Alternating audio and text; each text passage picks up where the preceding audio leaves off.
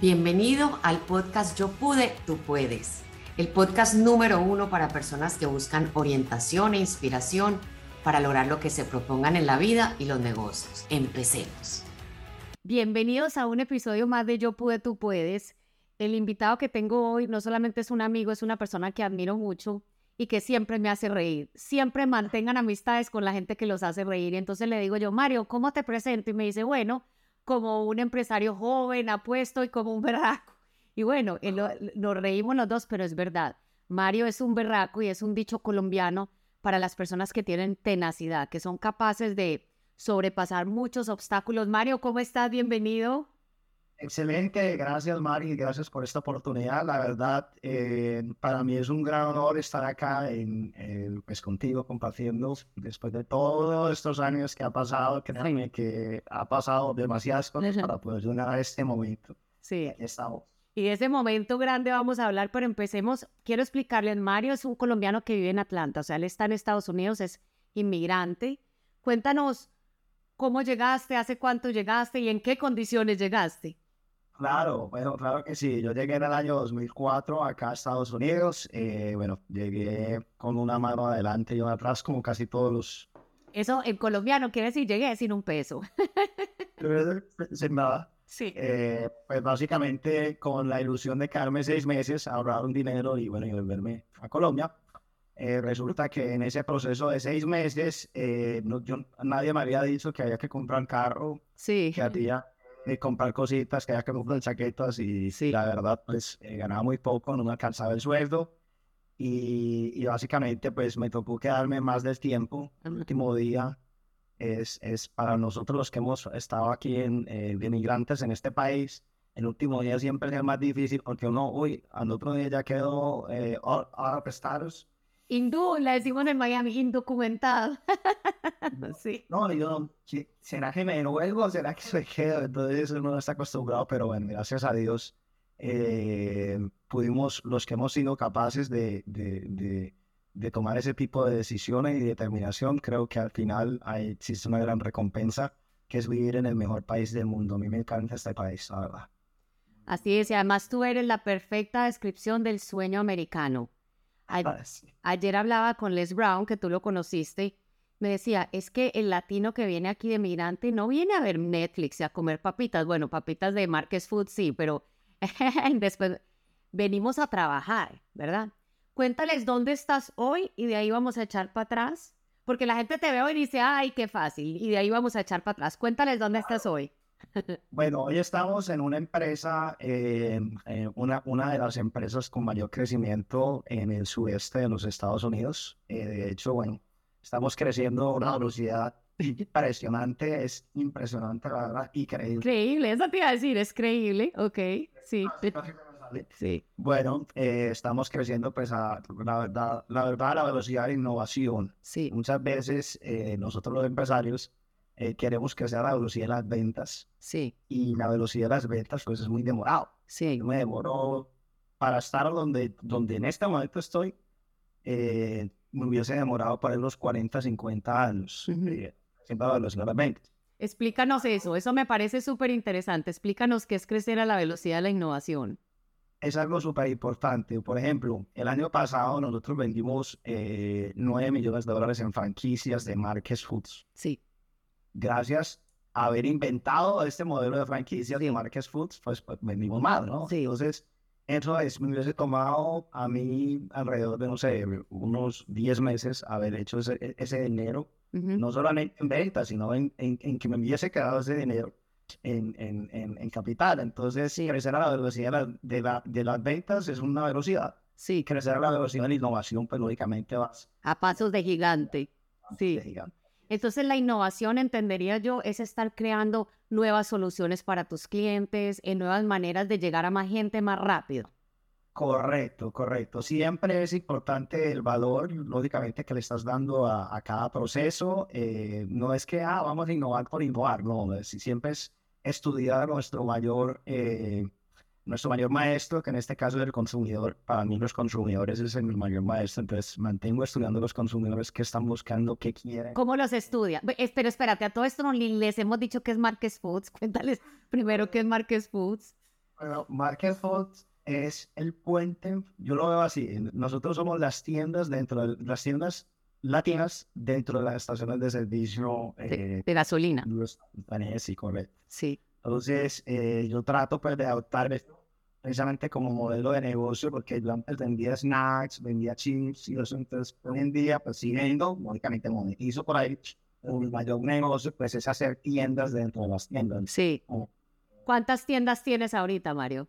Hace 10.700 tiendas y bueno, seguimos abriendo súper... Hello.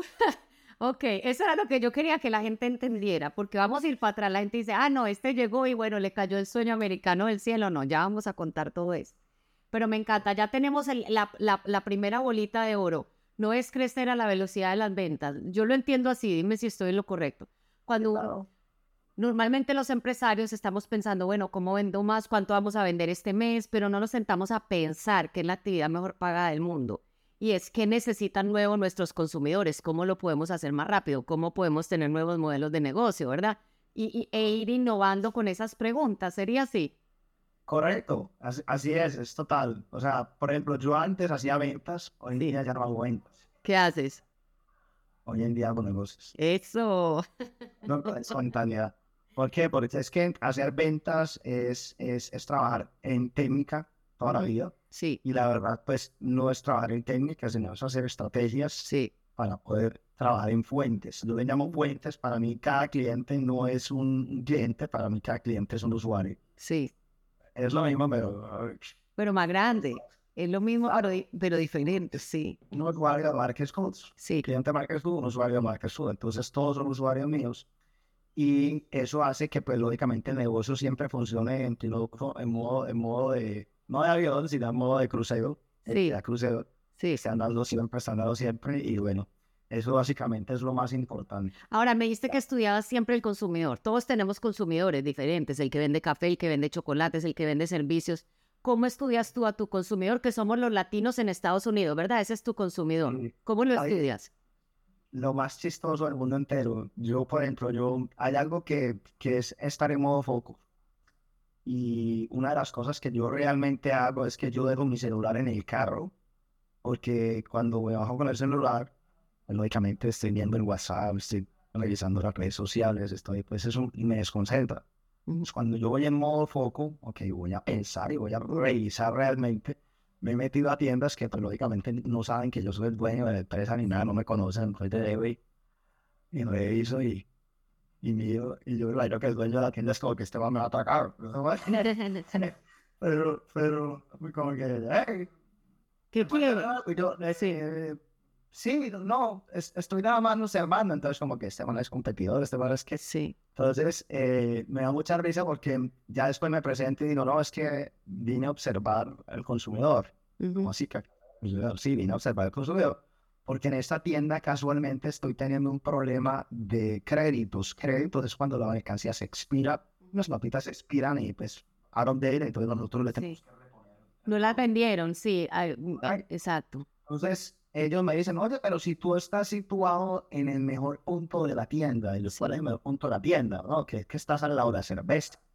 Y yo sí, pero entonces yo empiezo a revisar y yo digo, bueno, no, espera un momentico. Yo estoy viendo que llega el, el, el, muchacho a, a, agarrar la cerveza y pasa por mi rack con la cerveza en la mano, no tiene manos para poder Un detalle tan chiquito hace toda la diferencia, claro. Pequeño, ¿sabes? Sí. Hey, ¿sabes qué? No me pongas la mano de cerveza. Ponme una punta de la cerca de la caja de Exacto, que ya pueda bajar las cervezas. Correcto, el paso número dos, el tipo deja la cerveza en la caja registrada y dice, ya vengo, y va a agarrar una, una botada. Mira qué interesante. sencillo que ya es al final, pues lógicamente, para tú hacer una venta, para hacer consumo vacío, pues tienes que conocer, tú estudiar prácticamente tu consumidor. ¿Cuál era el nombre del ex CEO de Starbucks? No sé si era Schultz, no me acuerdo, pero eso era lo que él hacía. Y ese fue el éxito de Starbucks. Se iba a las tiendas a observar, a conversar con los clientes. El jefe es el cliente. Debemos saber qué es lo que el cliente quiere, cómo el cliente se siente. Y detalles tan pequeños como los que descubre Mario disparan las ventas. Bueno, vámonos para atrás. Mario, usted lo ven ahora multi, multi, multimillonario, viviendo el sueño americano, generando empleo, generando oportunidades de negocio, pero no siempre fue así. O sea, cuéntanos, hubo un momento muy duro para ti. Cuéntanos un poquito de eso. Mira, yo, yo creo que el génesis de el inicio de todo eh, es con la congruencia del estilo de vida. Ese yo creo que es el principio. Y, y, y, yo, no, yo no entendía y no empecé en el año 2009 a abrir el negocio eh, pues con, con, muchas ilusiones. Y, y bueno, y, tarde, más, temprano que tarde, se te empiezan a acabar los recursos y las ilusiones porque empiezas a agotar tu capital propio, empiezas a agotar el capital de tu familia, que empiezas a agotar el capital de tus amigos y llegas a una situación que, que, es, que es, bien, es bien difícil cuando tú te gastas tu plata, pues uno dice, bueno, mi plata. Sí. Te gastaste la plata de tus familiares, eh, la plata de tus familiares. Sí. Te gastas la plata de tus amigos. Y cuando vas a ver, estás bien quebrado, porque no solamente agotaste tu dinero, tu tiempo, tus relaciones, tu networking. Sí. O sea, ¿cómo te pagas? Sí. Cuando andas así como que, ¿quién me presta? ¿Quién me ayuda? ¿Qué hago? Ahora, ahora ¿quién podrá depender? Sí, es chapulín, sí. Quedas así, quedas muy mal. Entonces, ahí es donde realmente, esa es una etapa eh, de, no de tanta inteligencia, porque es que yo creo que los seres humanos le pedimos a Dios siempre, ilumina, me dame inteligencia, muestra el camino, es como lo, lo, lo que siempre pedimos pero yo creo que es una etapa más de entendimiento, eh, porque muchas veces no necesitamos ideas nuevas, necesitamos es entender más qué está pasando. Entonces, eh, en el caso mío, pues había ido a cuanto seminario, me había leído cuanto libro eh, posible, había hecho todo lo posible para hacer, pero estaba equivocado. Eh, estaba peleando la batalla que no tenía que estar peleando. A ver, háblanos más para entender mejor. O sea, tú sí invertías en tu mente pero estabas insistiendo en el negocio equivocado o qué era? No, el negocio siempre fue bueno. El problema es que yo estaba peleando la batalla equivocada. Hay algo que a mí me encanta tuyo que se llama eh, eh, visuales. Sí. Tan buenas las garras. Ok. Escotomas. Y, y básicamente yo estaba enfocado en una, en una batalla, digamos, la, la batalla es que uno como empresario debe enfrentar. Sí ventas sí. tienen que ser sí o sí la primera. Sí. ¿Ok? Segunda batalla para enfrentar, márgenes. Ajá. Tercera batalla para enfrentar, tienes que estar en orden. Cuarta batalla para enfrentar impacto. Quinta batalla para enfrentar legado. Ok. Yo estaba peleando la batalla de legado y no tenía ventas. Ah, claro. Sí. Yo decía, no, y me pasa mucho con empresarios nuevos que empresa, empiezan, entonces, Mario, acá Carlos me quedó, vea, hice este producto, buenísimo, lo va a vender, está una verdadera, bellísimo, vamos para adelante. Y, yo, ¿y, cuántas tiendas tiene? Ninguna. No vendió ni un paquete. Bueno, ¿y por qué estás peleando la batalla de impactos? sí. si tienes que empezar con las ventas? Ya, Eso me pasó. Y entender eso eh, me costó algunos cabellos, pues yo venía... un poquito. Mario es una mente brillante. Mira, dijiste dos cosas poderosas. Primero, es que vas diciendo unas como unas pepitas de oro que no las quiero dejar pasar. Miren, uno, la causa número uno de éxito de las empresas en el mundo entero son ventas altas. Hay otras, pero la número uno es ventas altas. Y la causa número uno de fracaso de empresas en el mundo es ventas bajas. Y dijiste lo segundo. Creo que mucha gente está claro con las ventas. Hay que vender la ganancia uno de mis mentores dice, el ingreso es vanidad, la ganancia es sanidad, ¿verdad? Porque yo puedo vender un millón, pero si me quedan cinco mil dólares, entonces es mucho desgaste para que te queden solo cinco mil dólares. Entonces hay que ver cuánto es la ganancia. Correcto, todo el mundo es, mis vendedores me dicen, Mario, dame la solución. Y yo, ok, pero primero tenemos que pensar en el problema. Sí. O sea, ¿cómo te va a dar la solución si no sé cuál es el problema? Sí. El problema es que todos no sabemos cuál es el problema. Sí. Entonces, el problema inicial es que estamos peleando la batalla que no tenemos que estar peleando. Me gusta eso, de las cinco batallas, me gusta mucho. Otro, otro nugget de oro. Sí. Ahora, tú terminaste durmiendo en tu oficina. Cuéntales, cuéntales, porque ¿qué pasa? La gente ve la punta del iceberg y dice, ah, no, este, eh, como dices tú, guapo, berraco, millonario pero no, no, no, espérense. O sea, cuéntales cómo terminaste durmiendo en tu oficina.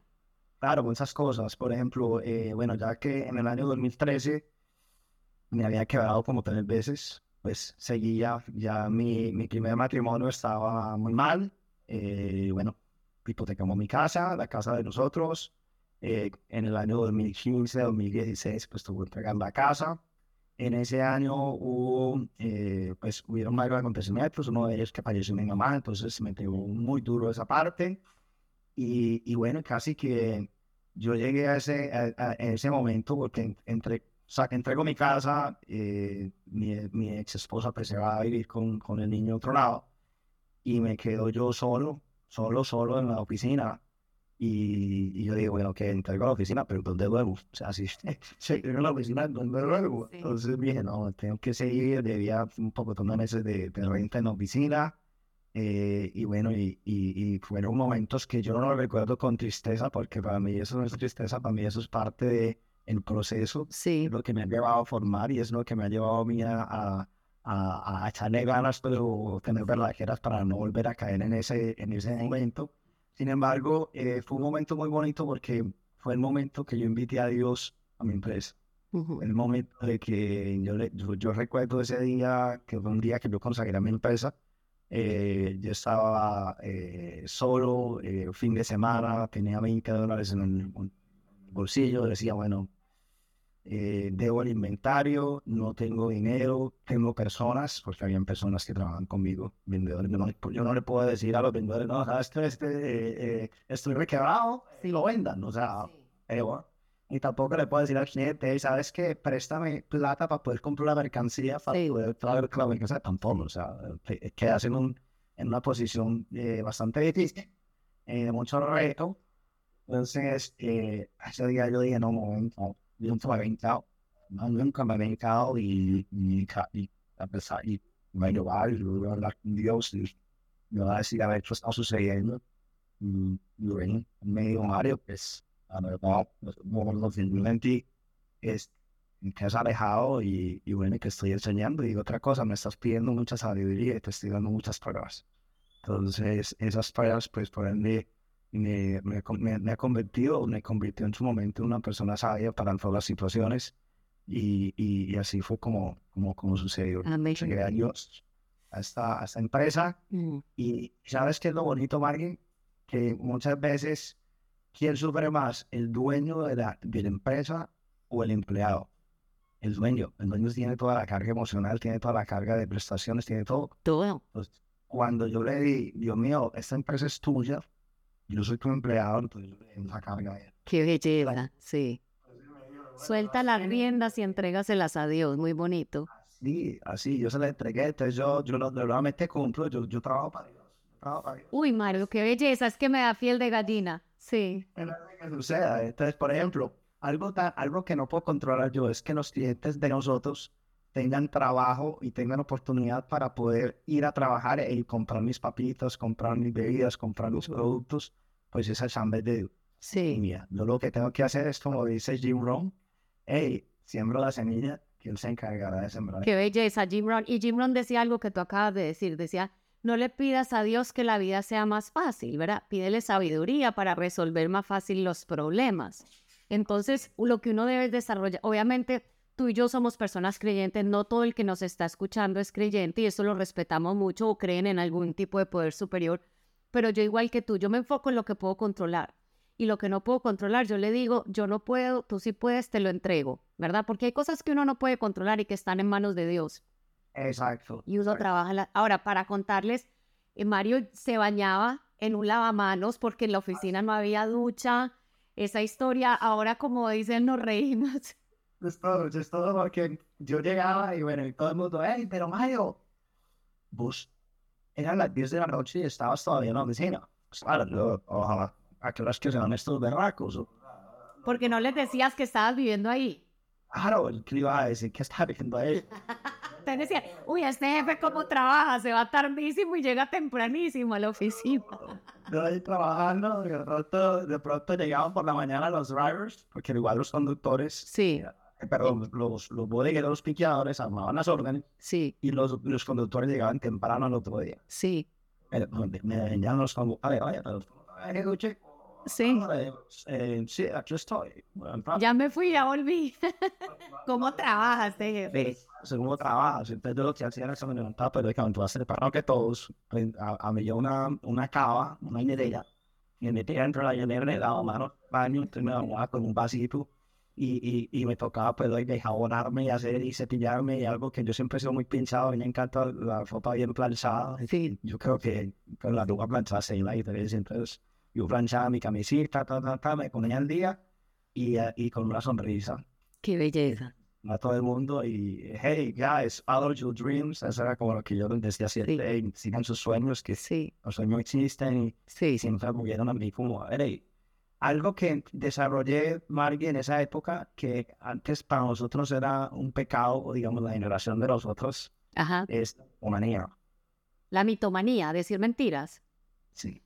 Pero es que eh, mitomanía es decir mentiras y creérselas. Sí, correcto. Por ejemplo, eh, antes era eh, ver para creer. ahora es creer para ver.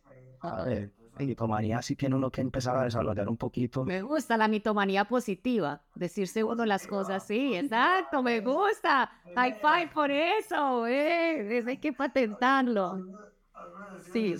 Ah, pero vos, ¿por qué hablas tanto? Yo, es que yo voy a tener una empresa exitosa. Sí, Pero, ay, pero no te ves cómo estás. Mis hermanas, una hermana mía que se llama Juliana, me dijo, hey, Mario, ¿sabes qué? Cierra esa vaina ya, mira, te costó tu casa. mi mamá". bájese de esa nube. A nosotros también nos decían, bájese de esa nube, consigan un trabajo, dejen de trabajar en esos emprendimientos.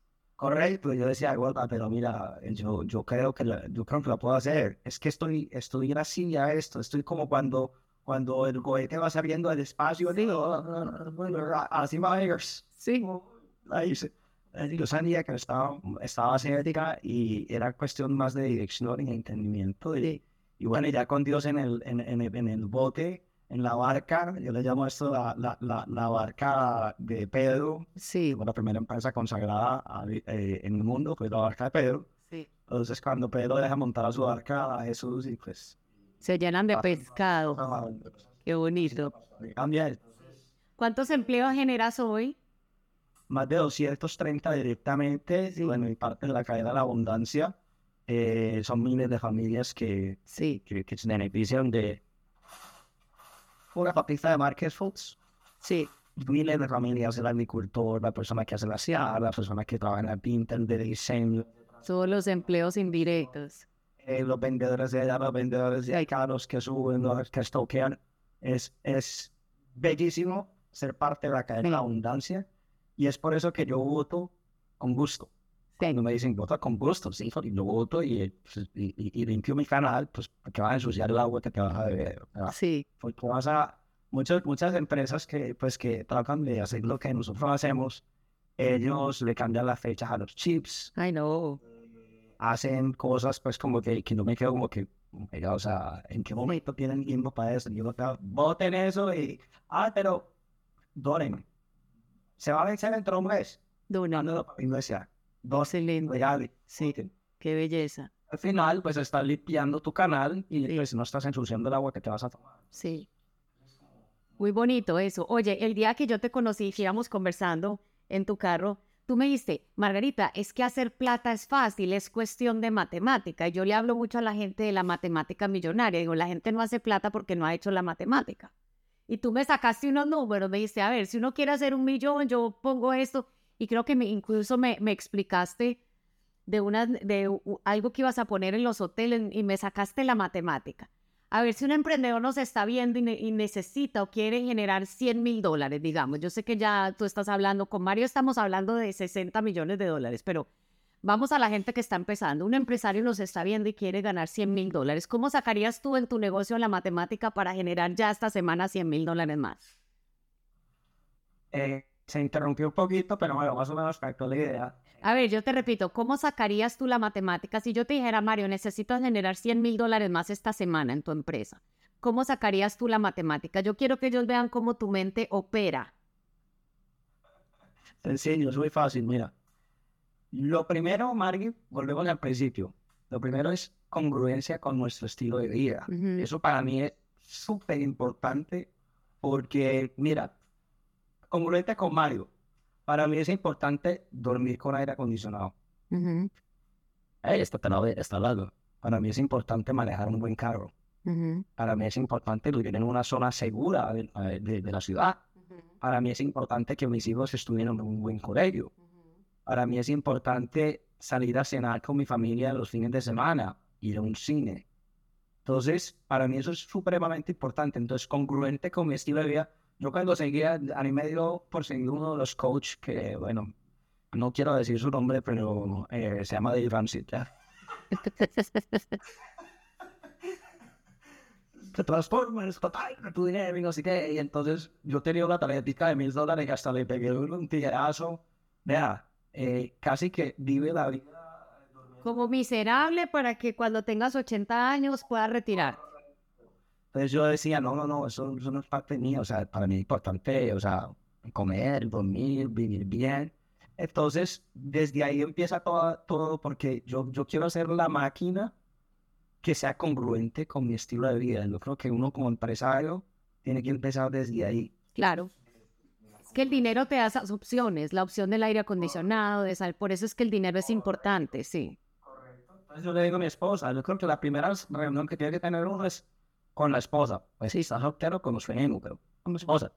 Bueno, mi amor, bueno, ¿cuánto dinero estamos bien para que podamos ir al cine, que podamos comer bien, que nos podamos dar unas micro vacaciones cada tres meses, que nos podamos dar unas vacaciones, que podamos eh, ir, a, ir a comer los fines de semana, cuánto dinero que puedas invertir, que podamos invertir como pareja, que podamos crecer, que podamos eh, estudiar.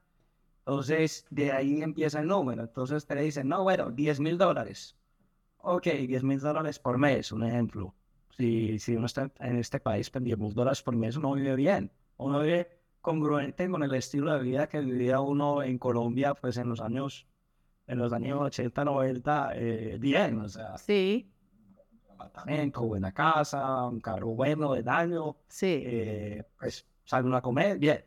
Entonces, yo me inventé una fórmula que dije, bueno, yo, yo, yo quiero saber exactamente qué es congruente con mi estilo de vida. Entonces, le llamo la fórmula 250. Para mí es 250 días, eh, pues, lógicamente, de, trabajo o de, ingresos. Lógicamente, mi negocio hoy en día, pues venden todos los días. Pero para mí, como inicial, era la fórmula 250. Sí. Entonces es muy fácil. Un año tiene 365 días. no, no, lo podemos cambiar. Y bueno, y si nos vamos a, a digamos, a, a una teoría antigua, que es del primer testamento, trabaja seis días y descansa uno. Pero 52 semanas, que, que 52 domingos que tiene el año, ¿cierto? Sí. Entonces, la 365 le quita 52 domingos, te quedan 303 días.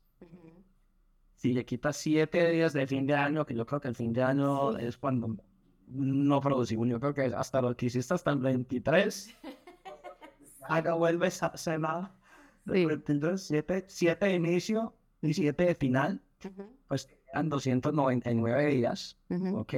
12 días de microvacaciones. Microvacaciones es súper importante. no es quarter by quarter, quarter by quarter. Cada trimestre. Tomarse un, un descansito, sí. ¿Y qué es microvacaciones? Microvacaciones para mí son tres días. Sí. Para mí microvacaciones es, es eh, ok, eh, irme jueves, viernes y llegar el lunes. Sí. El, domingo ya lo tenías incluido. Sí. Tres días. Sí. ¿Ahí cuántos días llevamos ya? Son 12, 12 días de micro vacaciones, te quedan 287 días. Ajá. Ok. Sí. 7 días de vacaciones, eso es normal. Sí. Pero, ahora, 7 días de enfermo, somos ser humano. ok. Estás muy generoso, ok. generoso. Sí. Y dos sábados de training porque es importante tener training, por ejemplo, eventos pasos de gigante, pues ya está, pero el sábado tienes que contemplarlo si quieres ir a un evento. De invertir en tu mente, me gusta eso, eso me gusta mucho. 12 sábados de training, tienes que estar ahí. Sí. Y 11 días de gracia. Ok. 11 días de marco. Ok. Que va a ser un pase. Sí. Entonces desde ahí empieza, empieza el sistema 250. Sí. ¿Qué hago yo? Yo hago, por ejemplo, 250 días, lo que me cuesta la congruencia por los 250 días, llego a algo que se llama punto de equilibrio, que realmente punto de equilibrio para mí es la trampa de la supervivencia. Sí. No tengo Entonces, le voy a dar la fórmula. Usted, la fórmula ya está, ya, ya, ya, Dale, ya está. Estamos listos con papel y lápiz todos. ¿Cómo es la fórmula? El lápiz, pues, Entonces, digamos que una familia que quiere vivir muy bien necesita 100 mil dólares al año. Entonces, ¿cómo sería la fórmula? tendría que dividir esos 100 mil dólares entre 250 eh, días. Entre 150 días, entonces tienen que ganar 400 dólares al día. Correcto, productivo. Una Productivo. cosa es día, día anual, otra cosa es día Sí. productivo. Exacto. Entonces, es eso. Entonces, el problema es que muchas veces lo- lo- los, los hacemos, los hacemos eh, día anual, pero no contemplas todos esos días que estoy enfermo, eh, quiero vacaciones, quiero relajarme, quiero hacer esto. Entonces, ¿por qué no hacerlo desde antes? ¿Por qué no tenerlo desde antes? E irlo evaluando trimestre a trimestre. Eh, me quedaron tres días extra este trimestre, me voy seis. Sí, O sea, es, ese es el plan. Siempre es bueno tener un plan. excelente. Y es que la mayoría de la gente no sabe cuánto tiene que ganar al día para llegar a su meta. Es más, ¿cuánto dijimos que tenía que ganar esta persona 400 dólares eh, por día. por día? Y si lo dividimos incluso entre 8, supongamos 50 dólares la hora. Entonces uno ve y te das cuenta que no está tan arriba, por lo menos para la gente que nos escucha de Estados Unidos. Sabemos que en Latinoamérica los números son diferentes, pero aplíquenlo a los números, ¿verdad?, de su país. Pero ganar 50 dólares la hora en Estados Unidos, si uno sabe vender, si uno se educa, ¿verdad?, no tiene por qué ser difícil. 50 dólares la hora. Si tienes producto y servicio, es súper importante que antes de eso incluyas esa ganancia dentro de esa célula. Ujú. O sea, O sea, sí- una frase que a mí me encanta, que me la, me la dio la mamá de un amigo mío, Ajá, que llama Javier López. sí. Y la mamá del amigo mío me dice, me dice, este, Mario, es que el precio justo lleva el, pres- lleva el costo de la excelencia. Ujú. El precio justo lleva el costo de Me la gusta, excelencia. me gusta. La excelencia genera repetición. ¿no? Ujú. Así es. Genera repetición. ¿Verdad? Las, las empresas que compiten con precios se quiebran muchas veces. Sí. Entonces, ¿Qué me da a entender eso? Que la ganancia es parte del producto, es parte del costo, es parte de la estructura de precios, la ganancia. Ujú. Pues, ¿qué hago yo? Si yo vendo productos, sí o sí, sí o sí, Ujú. el 10% es ganancia. Sí, Sí o sí.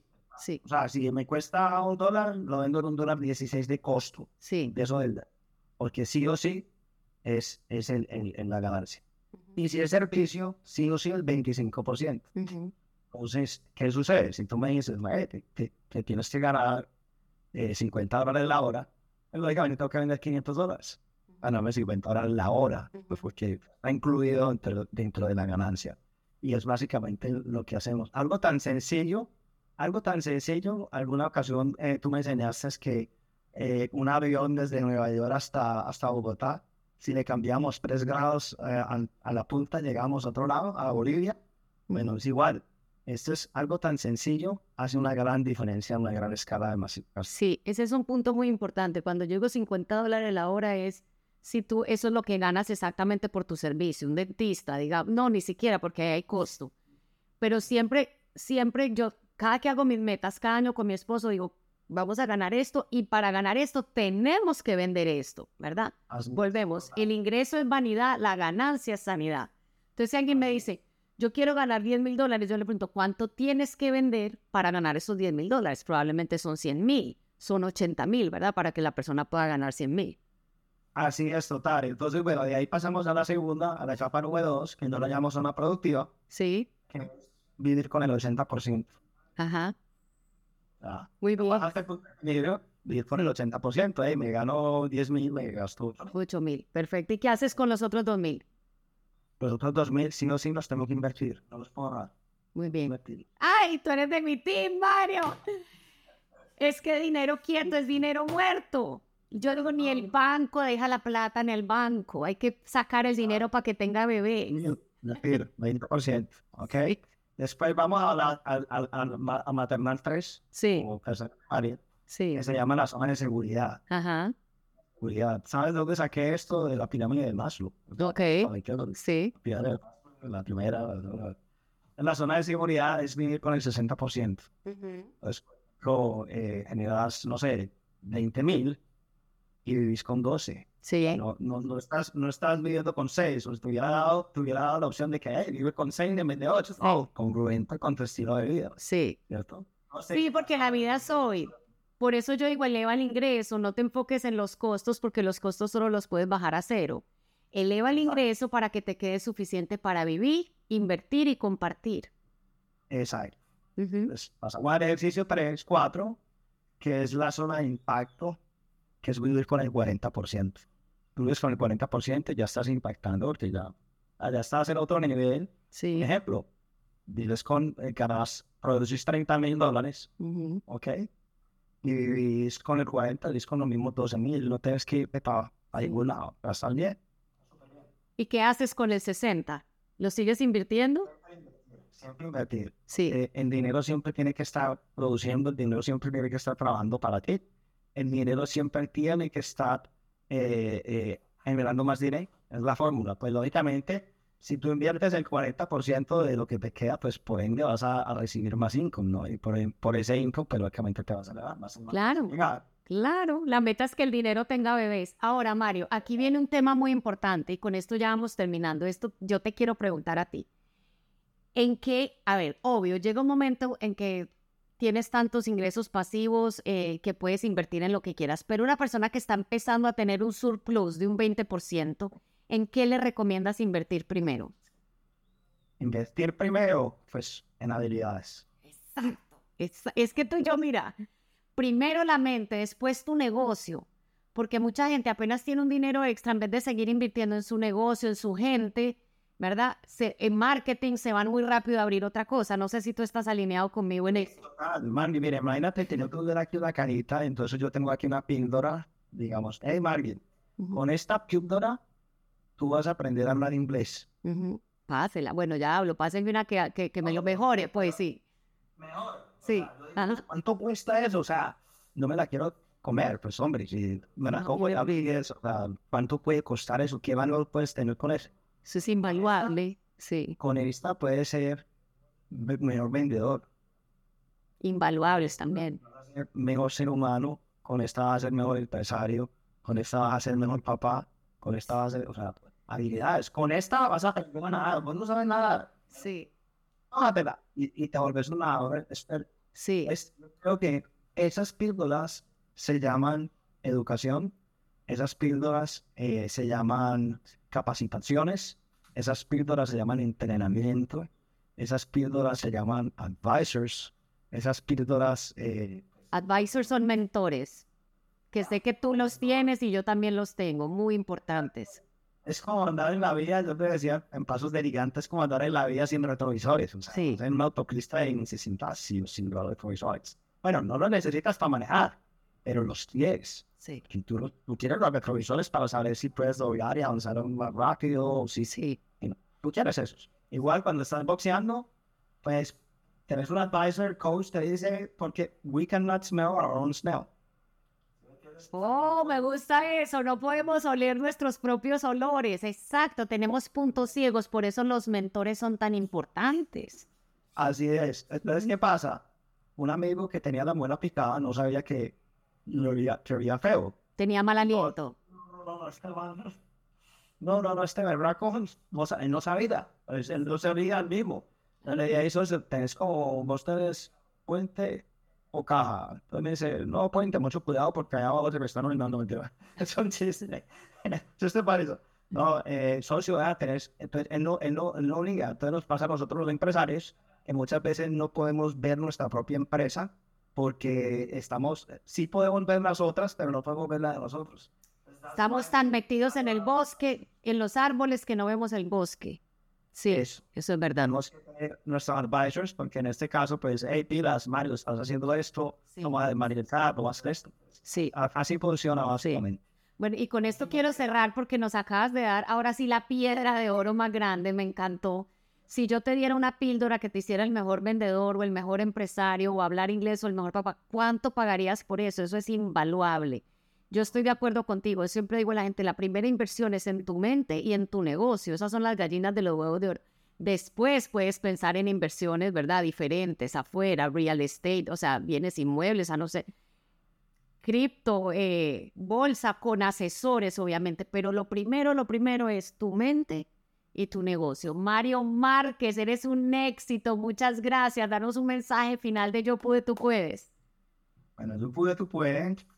La clave es no solo hacerlo, sino hacerlo y tenerlo por mucho tiempo. Esa es una. Sí. Y número dos, que es de, de, de, un amigo mío, Tomás Martínez, eh, también trabaja con nosotros. Es, un, futuro franquiciario de Marcus Foods. Sí. Tiene esta, esta frase. La intuición genera riqueza. Sí. La intuición genera riqueza.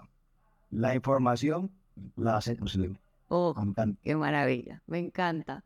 Mario, muchísimas gracias. Qué felicidad tenerte aquí sigue brillando y sigue elevando a mucha gente contigo. Gracias por unirte a un episodio más del podcast Yo pude, tú puedes. Espero que lo hayas disfrutado. Me aseguro de leer todas las reseñas de mis podcasts, así que si tienes alguna pregunta para mí, déjame una reseña en Apple Podcast y me aseguraré de responderla en un próximo episodio. Hasta la próxima.